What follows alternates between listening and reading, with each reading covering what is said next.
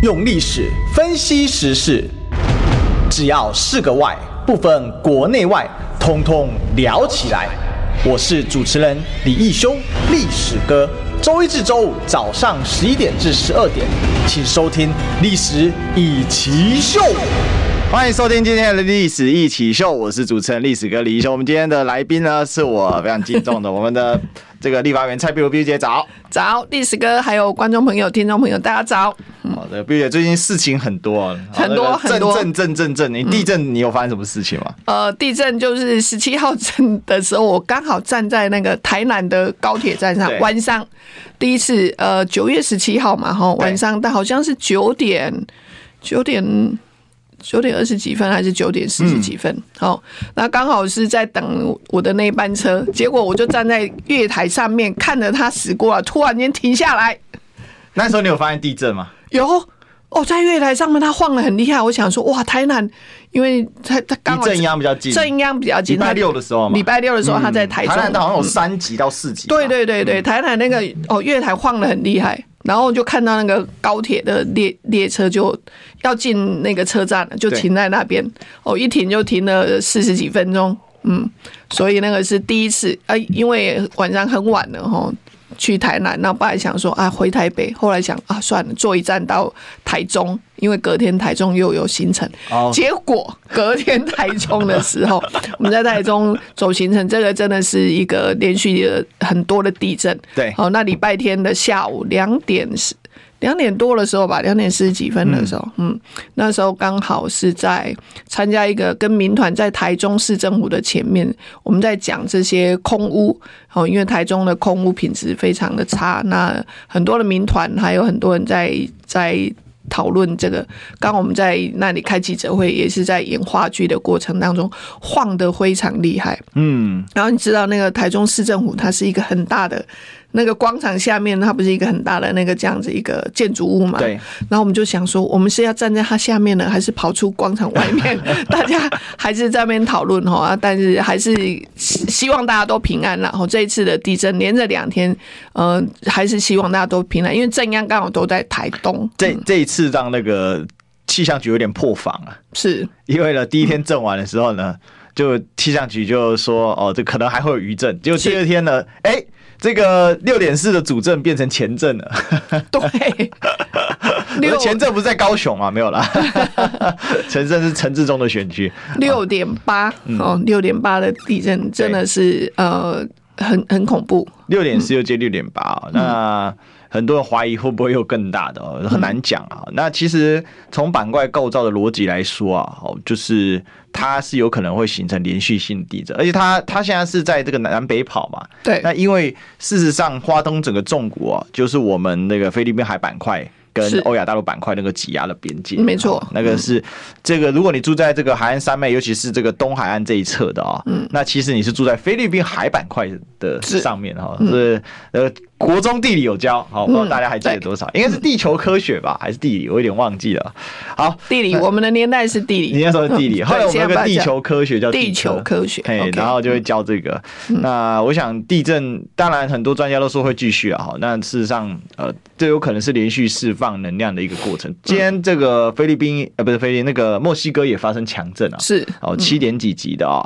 那目前的话，死伤我还不是很掌握到。早上看的时候是已经传出有死伤了。但是详细啊不确定，但七点几级，因为又是浅层，大概十几公里而已，是，所以看起来今年呢，呃，也有可能哈，这个环太平洋带，有人就说环太平洋带，嗯，感觉起来不是很很很安定啊，是。因为台湾也几年没有这个重大地震了嘛，没，对对对，还一段时间还有一个巨密集的一个能量释放啊，所以大家真的啊出门在外要小心，我我是。呃，星期六的时候，我们家刚好在烤中秋节烤肉的这个补烤，哦、是。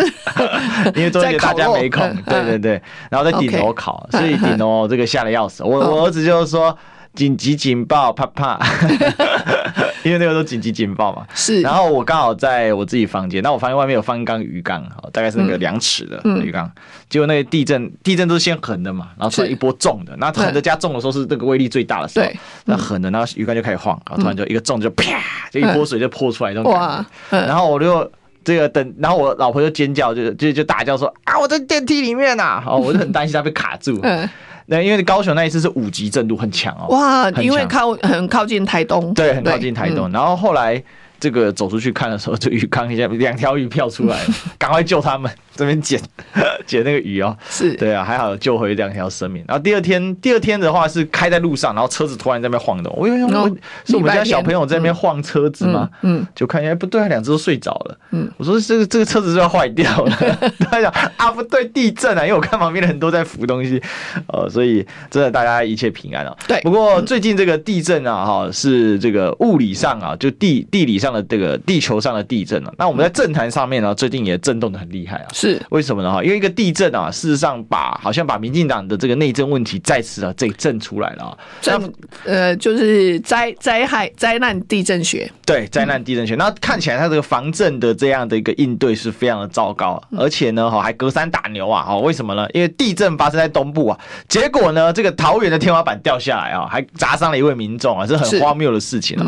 那这个蔡英文主席要被批评的有两件事情啊，第一个就是他身为总统，他应该是最高的总指挥嘛，是，那他应该要去关心一下大家，然后看中央可以给什么资源。结果呢，到台东啊，啊，这个大家等了干等了两三个小时，好，然后呢，这个他在中央指挥中心，对，好，而是通知花莲跟台东说，呃，总统要跟地方的地方政府要连线，要了解地方政府的灾，呃，地地方的一些灾情，哦，所以他是在中央呃应指挥应变中心里头。那通知下去呢？那呃，应该是台东跟花莲就觉得说啊，总统要跟我们做连线，好、嗯，所以他等大家等了，听说等了两个多小时。嗯，嗯那结果花莲是断线啊，哈，花莲是断线，对，然后台东是很、嗯、是觉得很无言以对，就说啊，你念完就没了。哦，对，嗯，所以大家就觉得说，是不是有点太冷漠了？哦，真的是政治灾难学，对，没什么反应这个样子哦。那那碧如姐，你怎么看一下？就是说这次发生几个事情，其实已经开始引起后续的政治效应了。是，那有人说，那些花莲台东就不是他的选区，而是他无感啊，哈，他是民进党的总统啊，他不是台湾人的总统啊，哈。蔡英文这呃这句话是这样，蔡英文这几年已经其实他上任也当了六年多的总统，大家都一直觉得他是民进党的总统，那但他也一直想要当全民的总统。我觉得这个是总统自己的使命，然后那他到底要当民进党的总统，还是要当全民的总统？不过就在这一次的一个地震的的情况下，其实大家都希望平安。那总统身为一个全国最高的指挥中心的一个指挥官，那当然他也想要。关心一下地方哈，所以他也通知了花莲跟台东。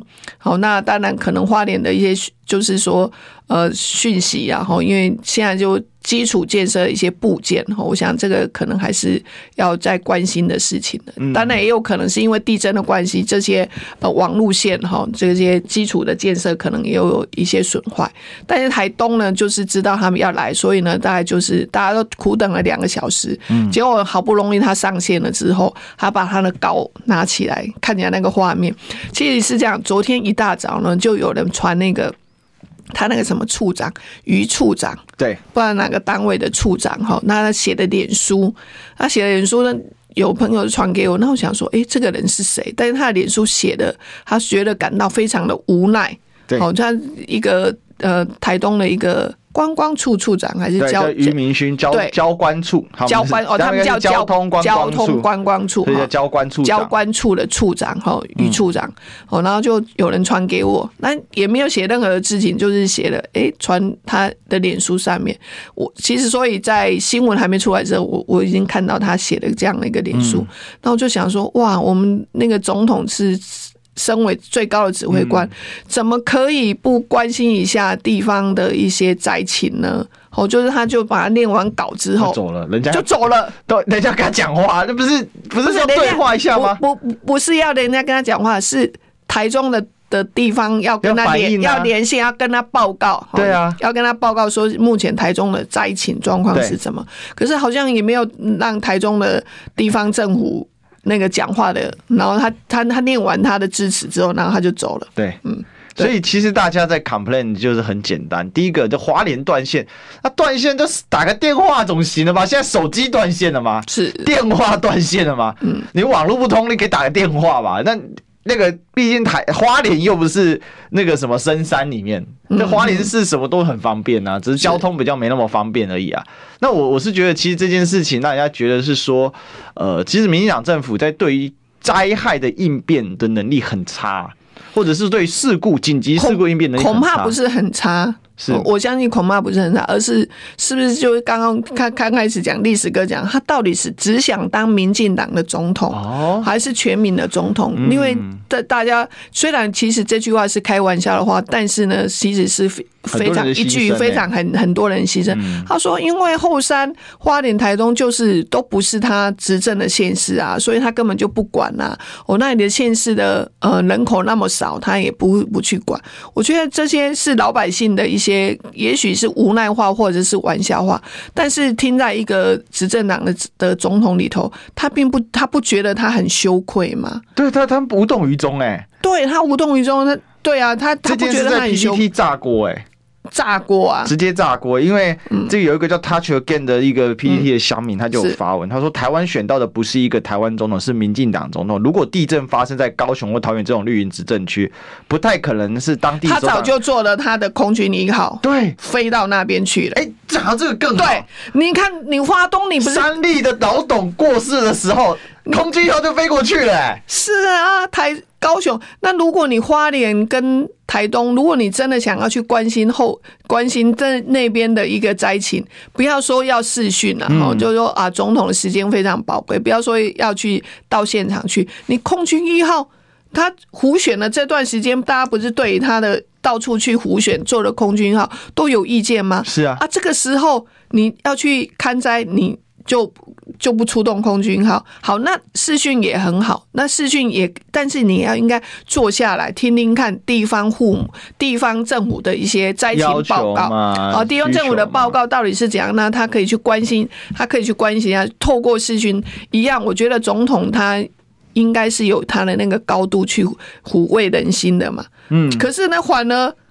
那一幕，昨天我看新闻一直报，然后呢，一直念念完之后，哦，然后就然后就站起来，然后就走了。Get over，对 好像不干他的事哎。我觉得最主要是说，好像真的不干他的事。他感觉上不干他的事。是啊，因为那里没有他要去关心、要去胡选的。阿欢有个酸梅啊，刚刚提，哎，可是不对，人家台东的，说真的，你不要说台东铁板一块，台东的立委是绿的哦。是啊，所以台我不觉得花东是铁板一块。现在台湾有铁板一块的很少啊，南部很难说了。嗯、是，哎，对。但是问题是，这个老实讲，事实上是所谓的铁蓝区。除老实讲是除，我是觉得除了外岛那个金马比较特殊的政情，这个民情之外，基本上不是说民想完全没机会耶。而且你你不可以用选举的考量啊，我觉得这个真的是太明显了哦，你不可以用选举的一个思维去考量说我要去或不去。嗯，他平常就坐着空军一号到处去胡选，那现现在发生这么大的一个灾情，我觉得你坐了空军一号去。去视察灾情很重要，很重要，因为其实真的有死人嘛，对，花莲死一个工人，一个对，真的真的是很重要啊！也去看看那边的需求有没有中央政府需要去帮忙的。那你要视讯要连线也很好，你应该坐在那里仔细的听啊，然后也要指示，好指示说，哎、欸，旁边住坐的是苏贞昌，行政院应该要启动什么样的协助。嗯好，那其实，在好像在第一时间，第一时间我看那个新北跟台北，其实都在很快的时间内，几乎不到一个一个小时内就启动了这些搜救队。好像新北，其实台北只是他们只是其实是同步出发的，但是是发发新闻点好像是新北先早几分钟发，台北市的那个消防局也才说他们也一样是有这样的一个搜救队。哦，所以双北基本上。第一个是人力物资，还有这些装备当然是比较齐全哦。那同样的就是说，我们要我们我们要能够感同身受，那边也许有需要帮忙的，所以双北很快在两点四十四分的地震之后，他们在。我看台北市那边三点五十分，内部他们说三点五十分他们就已经出发了。对，好，所以几乎双北都在一个小时的时间内，他们就出发去救灾了。那如果你总统你要的话，你空军一号飞过去，台北到台东好像不用一个小时哈，一个小时内就会。包括登机什么，一定而且总统快速通关啊，是，但但也没有任何安检啊，什么都没有啊，是，啊就直接他其实他要去哪里，他就最方便的。对这件事情看起来是昨天看起来，我看对了，你说 PTT 炸锅哈，那大家也会开始去讨论，到底是我们的总统出了什么事情，然后他把甩锅给那个幕僚。他说啊，是什么消防消防署，然后消防署出来道歉，消防署出来道歉，我觉得很荒谬哎。消防署可能道歉是说啊，对不起，我没有把总统留住。是不是？对不起，我让总统当时一个市区没有播到两个地方，对，浪浪费了总统的时间。我我不觉得消防是在对人民道歉。其实你从他的这个道歉的逻辑，你看就知道啦，就造成总统的不便嘛。是，就请我请总统来那个中央疫情指挥中心。对啊，抱歉，让那。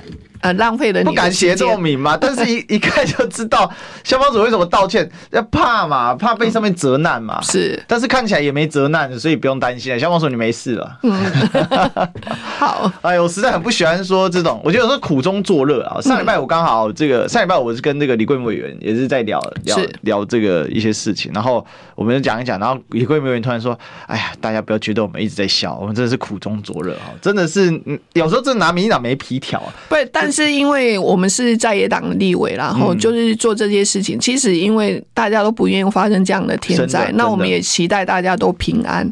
哦，所以有时候我们这样这样子去批批判的执政党的时候，有的人就会觉得说啊，你们执政，你们在野党的一波漏用啊啊，怎么没有好好的去监督他们啊？然后，然后就像今天。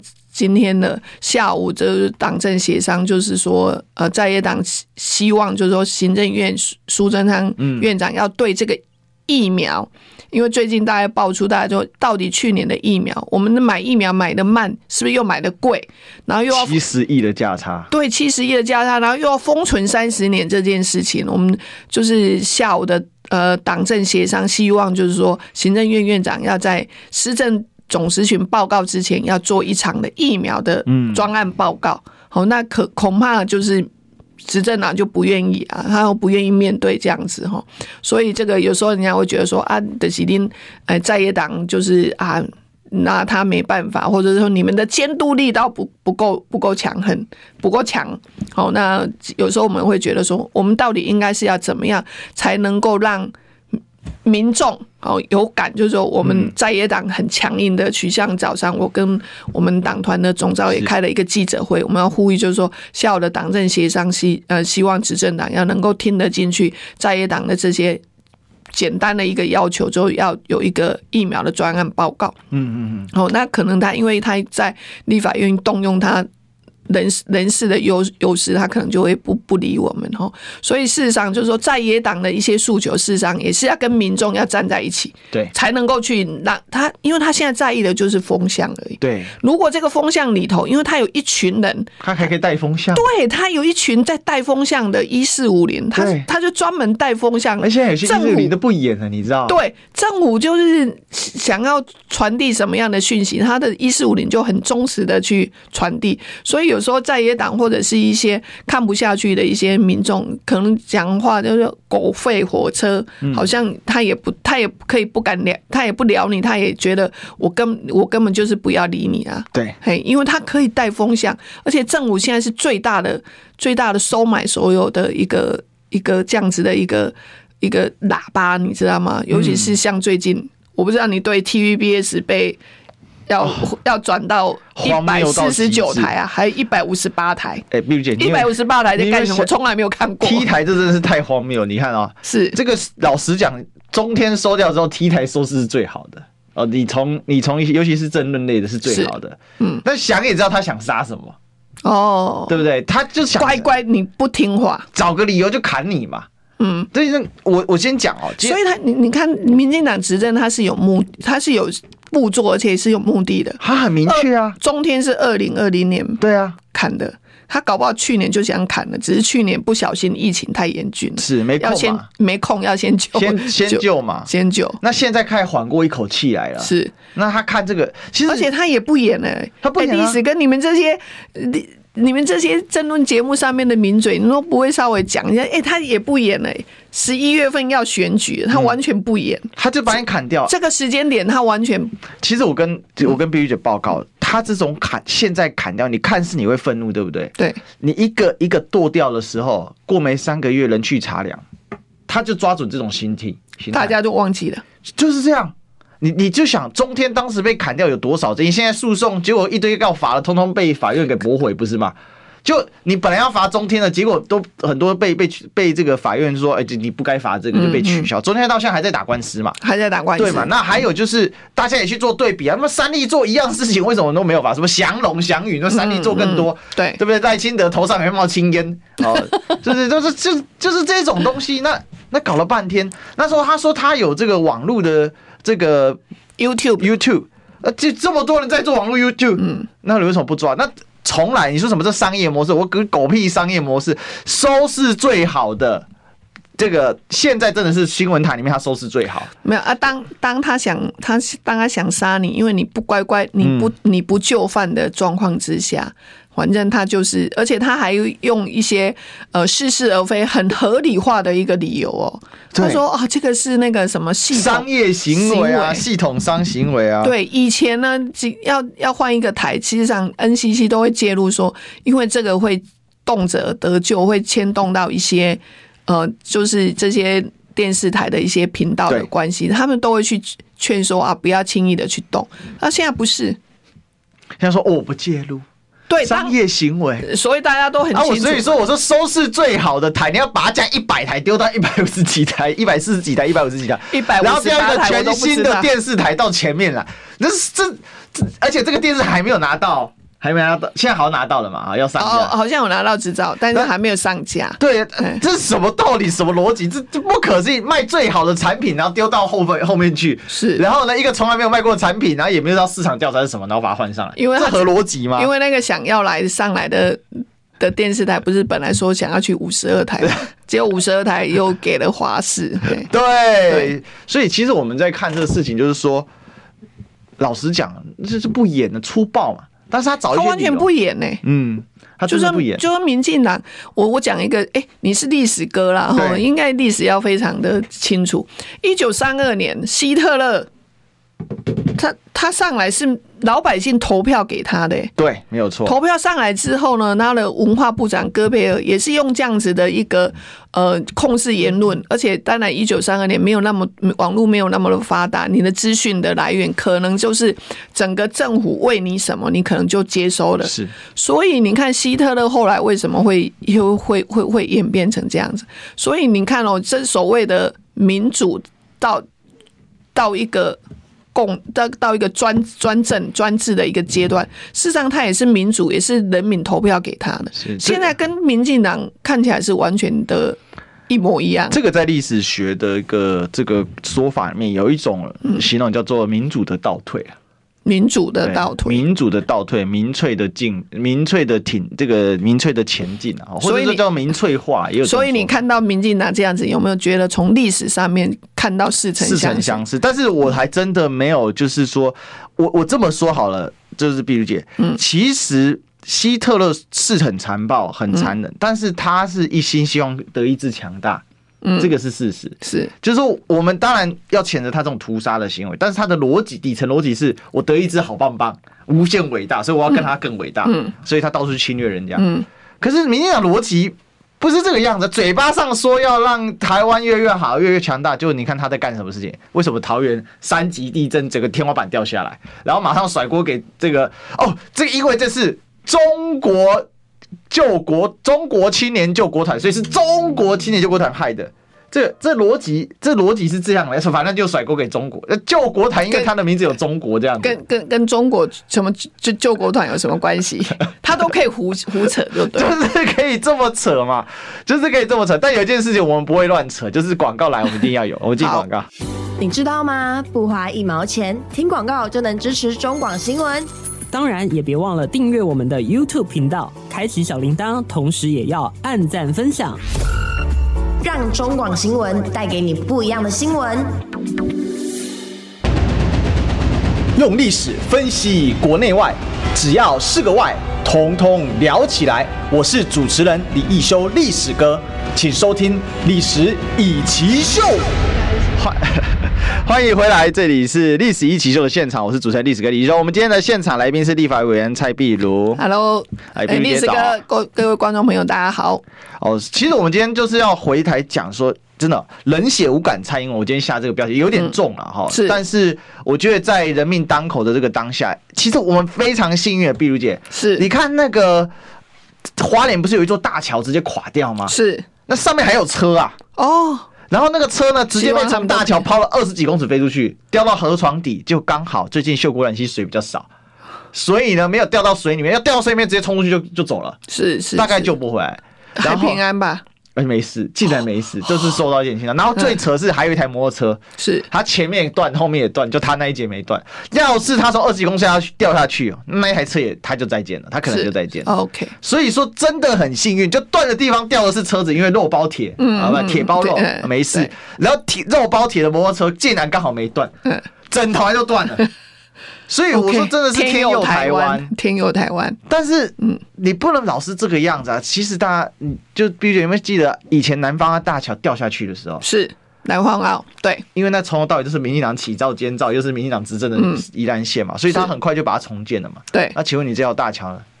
装作没看到，装作没看到。对啊，那时候。不是更扯的是，我们那个桃园的那个运动中心，对，不是天花板打下来吗？对，然后结果一天之后呢，大家就发现，在那个他的公告上面，当时的标案啊是谁标的？不是全部都下架了吗？不见了，大家因为又是十二亿，又是十二亿，因为大家会去想说啊，真的是谁盖的？真的是谁那个那个整修的嘛？哈、嗯，结果呢，那就是大家要去看这个标案，听说会被下。就就就就被下下下下来了，看不到，然后也是一样，十二亿。你的涂黑嘛？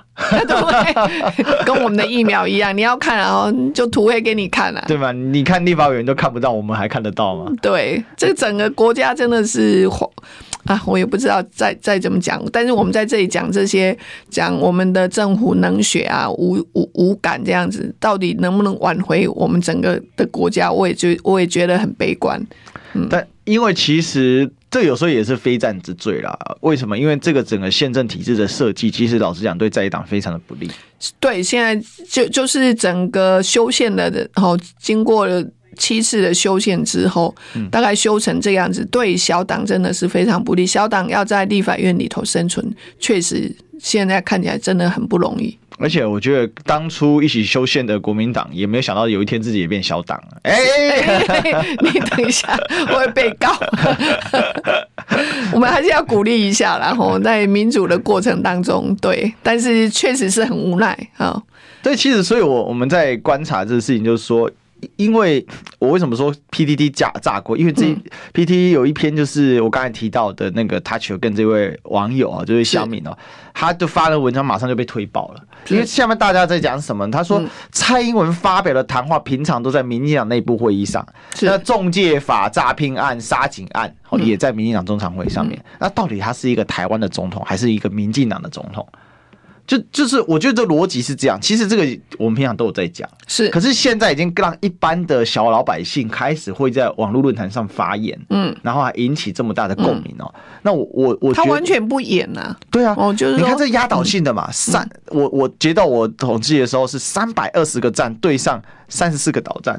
然后还有其他两百多个讨论，这一口气一下下就破了五百篇的讨论了。哇，五百篇啊！就五百层的讨论，就代表说他反应是非常非常热烈。也就是说，事实上，民进党这几年这样搞下来哦，就你就会发现嘛，蔡英文的重大奖一律在民进党中央，而且他很喜欢在民进党中央。其实他只在他的同温层里头讲话，对。然后呢，他要下命令，他的同温层要全部的带风向要传出去。你看那一只猫，那只猫，对。你看，我很想掐死他。你看，你之前都给他休息了，对，嗯，结果老实讲，都想都知道。今天早上这个这个这个民众党就就就这个蔡壁如姐同同事嘛，嗯，这个高高虹安委员，哦，他是卷入了所谓的这个假论文案。那但是呢，谁先放消息出来？那只猫放出来，那只猫，可恶！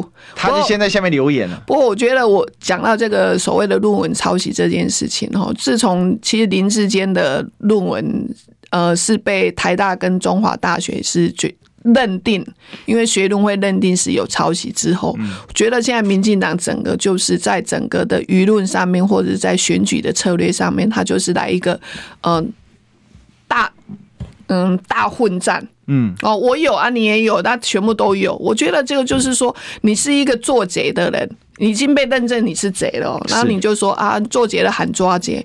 但是我觉得整个的社会好像就是进入这种大混战，尤其是呃早上那个洪安伟，我觉得有及时出来开记者会，就像当时他讲我的时候，其实我也及时有出来讲开记者会。那有些论文上面，其实呃，我想这个学校还是。专业的的问题还是交给专业去去认定，然后，那在还没有确定认定之前，我觉得谁都不应该去去这样子去摸摸泼这种脏水。嗯，我觉得大脏水这样子泼下来，就混淆了我们这一次年底的选举的一些真正的意义。当然，我也是希望就是说，大家回归到政见上面的一个辩论，大家回归到一个我。出来要做一个民选的首长，我能够提供给我的地方的这些民众什么样好的生活，还是回归到这些政策的的讨论。但是现在大家政策讨论不见了，但是大家就要泼脏水。哦，我是虽然张善政跟我是不同党，然后但是我觉得有时候也要像，就是讲一下张善政，他那叫研究案呢、欸。对。研究案，说真的，而且研究案他拿的是，呃，那个是呃宏基的，宏基去跟农委会拿了一个研究案。那研究案呢，说真的，他挂的是主持人，他当然最后要负责任。可是你想想看哦，这而且他是民国哪一年的事情呢？十几年前的事情。如果当时有这么四千多万的一个。研究案，如果你觉得他有他有抄袭，他有 copy paste，就是说去拷贝别人的，完全没有认真做研究的话，嗯、那你农委会为什么要付他钱呢？我要讲的就是说，现在是本末倒置了呢。你他是是农委会委托他们去做一个研究案，然后去国外去帮忙宣传我们的农产品。那如果你觉得他做的不好，他宣传的不好，一定我跟你讲很多。以前我在医院里头，我们也拿很多研究案，我们还有期中报告，就不是终点的终，就期中，嗯，就是做研究到一半，你要你要去报告说我的进度是哪里，我现在的进程是哪里，然后他要认定说，OK，你这样子的一个研究是可以继续下去，他才会他才会发那个，就是说他的那个委托的委托金才会给你。那现在几乎基本上，我当然我今天。也许我不该替张善珍讲讲话，但是我觉得我是就事论事，就事论事，这是非问题。就事论事，这样民进党他已经把他大泥巴抹成这个样，觉得这才的人林志坚你是被认证的人，他现在要出来嘞。对，你是被台大跟中华大学认证你是抄袭的人。好，那其实民进党的现在的人就是觉得说，好，天下的乌鸦一般黑，大家都在抹这个大泥烂泥巴战。那烂泥巴战的最后的结果就是什么？大家的选民最后就说啊，台湾的选举，台湾的选举民主的一个选举过程当中，就只有是在抹泥巴战。我觉得这个是一个。在民主的过程当中，我觉得是一个非常可惜的。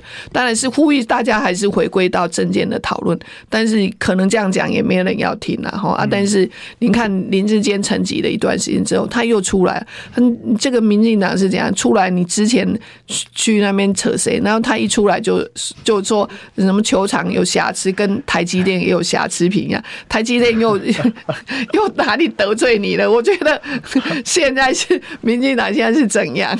我觉得荒谬的这几个点呢，我跟大家分享一下。第一个就是说，民进党现在很坏的一个点，就是说他为了选举要选赢，他不惜把台湾的基础的东西都摧毁掉。对，这个是一个很糟糕的一个行为哦。这就让我想到那个清朝的时候，清末的时候，这个李鸿章不是建那个北洋舰队嘛？是。然后当时他有一个政敌叫做翁同龢，他是帝师哦，两代帝师哦，是就皇帝的老师哦。这个是同治跟光绪皇帝的老师。这个翁同龢呢，慈禧呢就拿他来制约这个李鸿章，因为李鸿章要建军，那最需要什么钱嘛？那钱从哪里来？就户部，户部就像类似我们现在财政部嘛，管钱管管内政的。好，然后就给钱，就是不要。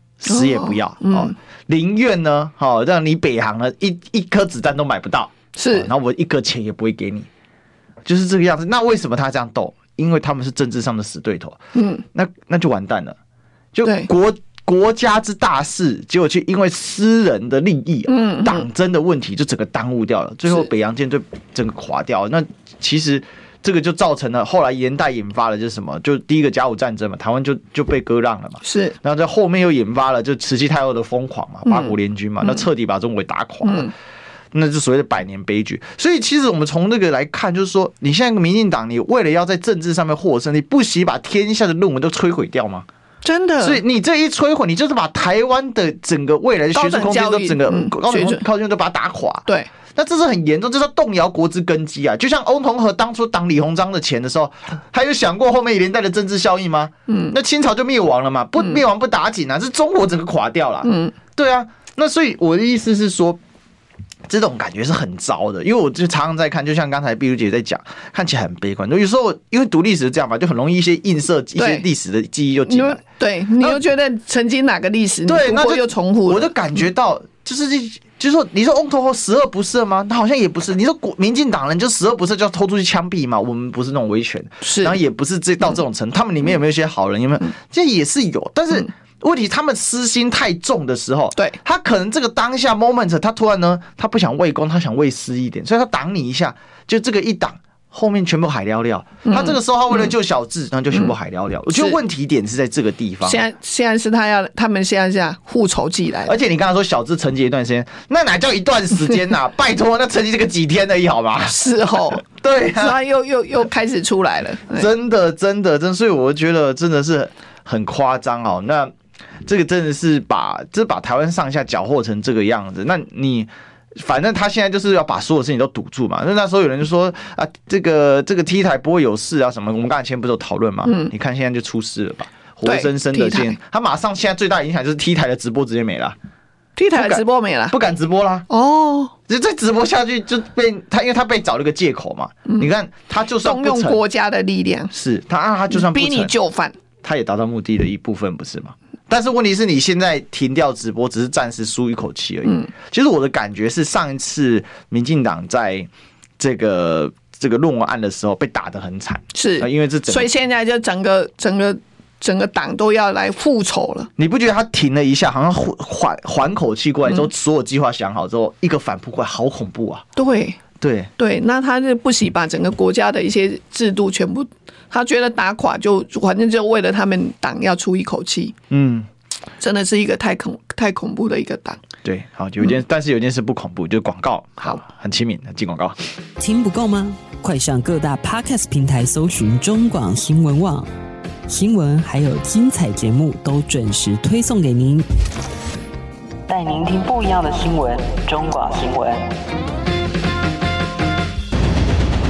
用历史分析国内外，只要是个“外”，统统聊起来。我是主持人李易修，历史哥，请收听《历史以奇秀》。欢迎回来，这里是《历史一起秀》的现场，我是主持人历史哥李修。我们今天来宾是我们立法委员蔡壁如。Hello，历史哥，还有各位听众，还有观众朋友，大家好。我们刚讲到这个 TVBS，嗯，好，所以他不惜要摧毁。不惜，现在就是这样嘛，哈，在论文上面为了一为了替林志坚复仇解套，好复仇，他不止。不惜的就把全台湾的一些高等教育全部都这样打烂泥巴战。那他现在为了呃五十五台，恐怕之前听说嘛，哈进电视想要进驻五十二台，跟没有成功。那他现在想要进驻五十五台，听说今年三月的时候，裴伟就在某个场合里头就说啊，他一定可以成功哈。那也一样，民进党也为了这样子配合。这样子的一个他们的亲民进党的一个电视台，那也不惜要把五十五台要把它弄到一百五十八台，我都无法想象哈。那这个我觉得这个呃新闻自由跟媒体自由这件事情哈，我觉我觉得还是我们民主国家需要去把它维护的。我们讲讲一些公道话，然后当当然就是其实 TVBS 相对它的国际新闻的报道相对。呃，丰富很多，好，尤其像方念华，还有那个谁，就是说，呃，尤其是晚上十点以后，他一些国际的一些报道，可以让来让我们很晚回家的人，其实有时候我还是会去看看一下那个。那个新闻台，因为它大部分国际的新闻会报的相对丰富。哈，那如果没有的话，我们最后就只能转到那个。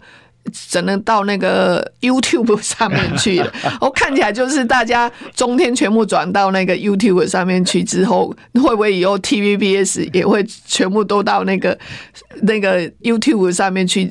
就是真正的变成越来越多人不看电视。其实我电视机的功用越来越少了。哎，但是问题是一段时间还是会弹回去。传统媒体的优势就是它就在那边嘛。嗯，对了，当然 YouTube 上面没有广告，很难养一养一个公司。对，其实我觉得现在越看哦，就是老实讲，中天就是第一道骨牌嘛。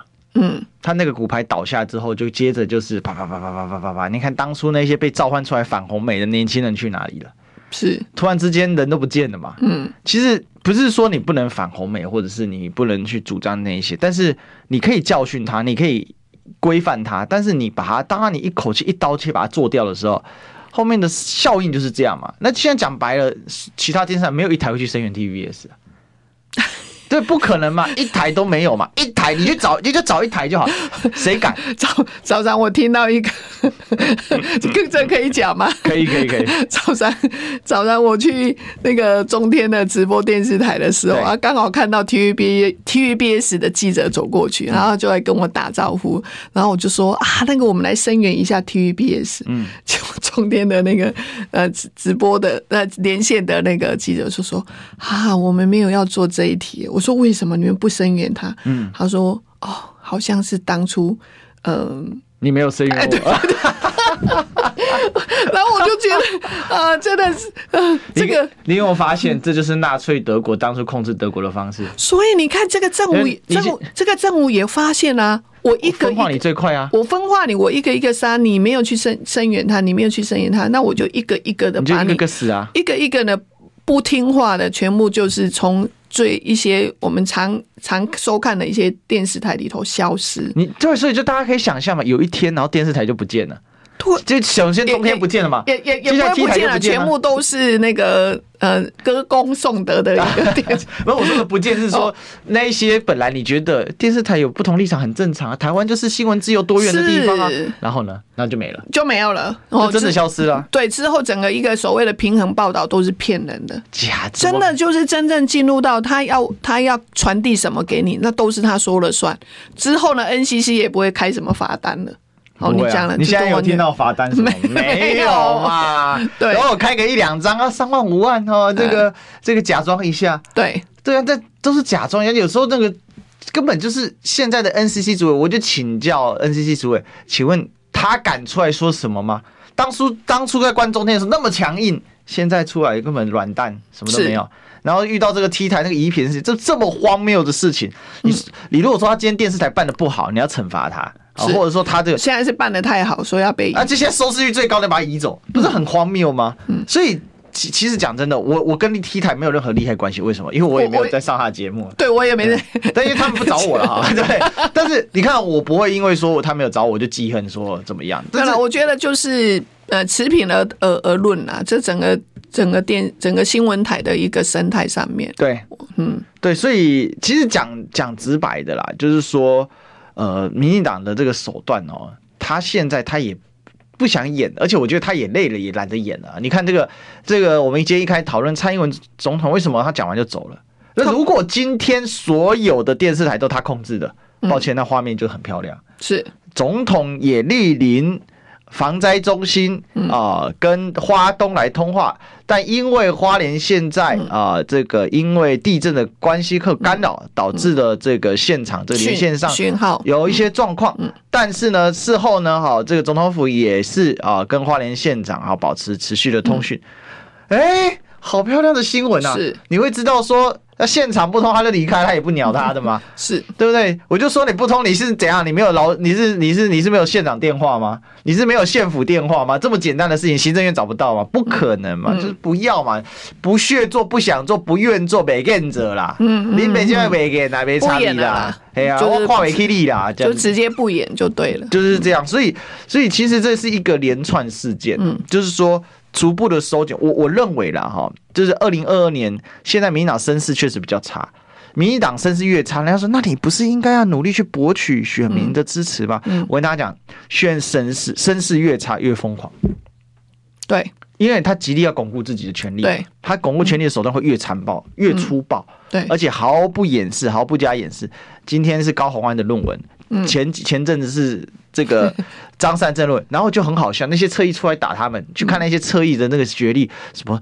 呃，这样讲起来真不好，是就不知道在哪一方的学校是，然后说他论文看得懂，我就听你在放风筝 哦。今天写在放洪水，就很荒谬。就是，而且我我我觉得，碧如姐有件事情哦，嗯、不知道你有没有观察到，民党他的很多侧翼，他就是去把原本在社会当中，老实讲，嗯、就是属于比较底层的嗯声音，讲直白一点就比较鲁舌的声音，但是把这些人召唤出来之后，嗯、让他来欺凌这些原本。在社会当中，可能属于中间或中上的这一些知识分子，可是因为这样，他们就更加的卖力。你有没有发现这个问题？是啊，嗯，他们其实他是善用人性啊，嗯，但是也要讲，刚刚你讲到说，最近那个民进党的声势比较低迷，所以他就会更疯狂、更不想演了。也也是啦，然后上礼拜就是民意基金会的一个民调嘛，然后他们就是。呃，整个民进党的支持支持度就下降了七点多。哦、对哈、哦，我忘记跟你说，要恭喜民众党二十趴了。呃，没有，那个民众党就是有上升二十点九趴。那这个我们大概有稍微去里头稍微看了一下哦，其实它降了这七点八趴哦，大概看起来是移转到了时代力量跟激进里头。激进竟然破五趴，对，居然去破五趴哈，就大概是两没有陈柏伟的激进呢。对对，没有陈陈柏伟的激进 在。看他看他能撑多久是吧？但是他好像感觉上，就是说对民进党不满的这些人，可能他会更往边去靠。好，更激进就是更往那边去吧。那当然，中间的选民也越来越多了，然后中间的选民越来越多。那当然，台湾民众党在这一次的民调里头有上升到二十点九趴。那大家就觉得说，哇，是不是民民众党的声势看好？那倒是我不我不是这么想，应该是这样。整个政党应该是既竞争又合作，好，政党政治之间应该是竞争又合作的一个概念。那民进党做的不好，当然人家会去唾弃他，那是不是就是这些声音会转移到民众党来？感觉上应该是到了时代力量跟基金里头，就民进党的一些呃不满的一些支持的，但是很多的中间的选民给我们比较多的鼓励。我在想，应该是过去我们一两个月。大概就是走在基层上面的全台大众走，我们大众走基本上在我们还是一步一脚印的跟民众在沟通。当大家对民进党的内政执政觉得很失望的时候，他会发现说，哎，有一个政党，他还是每天呢一步一脚印的走在街街头上面，哦，大概就每天大概就就就就是这样子的。所以大概这也是我们呃民调会比较上升的哈。那所以呢，其实大概我对这个民调的看法是这样子的，然后。一个是维稳，好，一个是，呃，就是说，如果党内不要有太多的纷争，嗯，像最近实在是民进党，他陈时中每提一个政策都是一个灾难，哦，这个人就变成一个笑话了。陈时中已经是变一个笑话了，真的，他知道 大家都没有住台北市，他是觉得台北市民不住台北市，所以他提了一些莫名其妙的东西嘛。对，他每提一个政见出来，他每做一件事情，他就每讲一句话，他都是变成一个笑话。我我真没想到他怎么会想去拓宽河堤旁边那一条路。他到底在想什么？我真的无法理解。所以你让我就是我，我是高雄人没错。虽然我在台北也混了蛮久，但是我对台北地理可能没有高雄熟。是，可是连是我都可以直觉的想，不对吧？只确定你在台北有住过吗？他真的住台北市吗？对，所以你看，他就是你看，你要选这样的人出来当台北市长吗？我觉得真的是大家要觉得他是一个笑话了。然后，那另外当然就是嗯，很多林志坚的这样，还有很多人内政事实上是不好。大家可能大家比较不会遗忘的是哦，柬埔寨的事件啊，还有沙井事件。嗯，其实这一再再的都是显示这个民进党他们基本上内政的治理管理上面。不好，但是呢，在选举上面，他们倒是，嗯、呃，这个所谓什么“蓝工做搞双也”，大概就是这个党，然后他越声势越低迷，然后他们就越越激进，一些手段上面就是越喷墨水，大家就都是一样的这样子。所以其实到现在的做法就是说，呃，我认为民进党二零二二哦，他就是如果说真的声势很差，他会做很多。很凶猛的事情。对，他因为他的目标就是把二零二四守住就好了。但是我还是要呼吁哦，其实还是有很多理智的一些选民，嗯，好，这应该是说民众啦，哈，就是说，其实台湾的这些比较有理性，因为现在资讯发达了，你可以有多方面的一个资讯的管道，所以我个人认为，台湾的这种比较理性、比较能够去听别人分做分析的这样子的一个民众，我觉得是会越来越多，而不是说所有的风向都不让民进党带着走。好，今天聊到这里，谢谢。好，谢谢，拜拜。拜拜。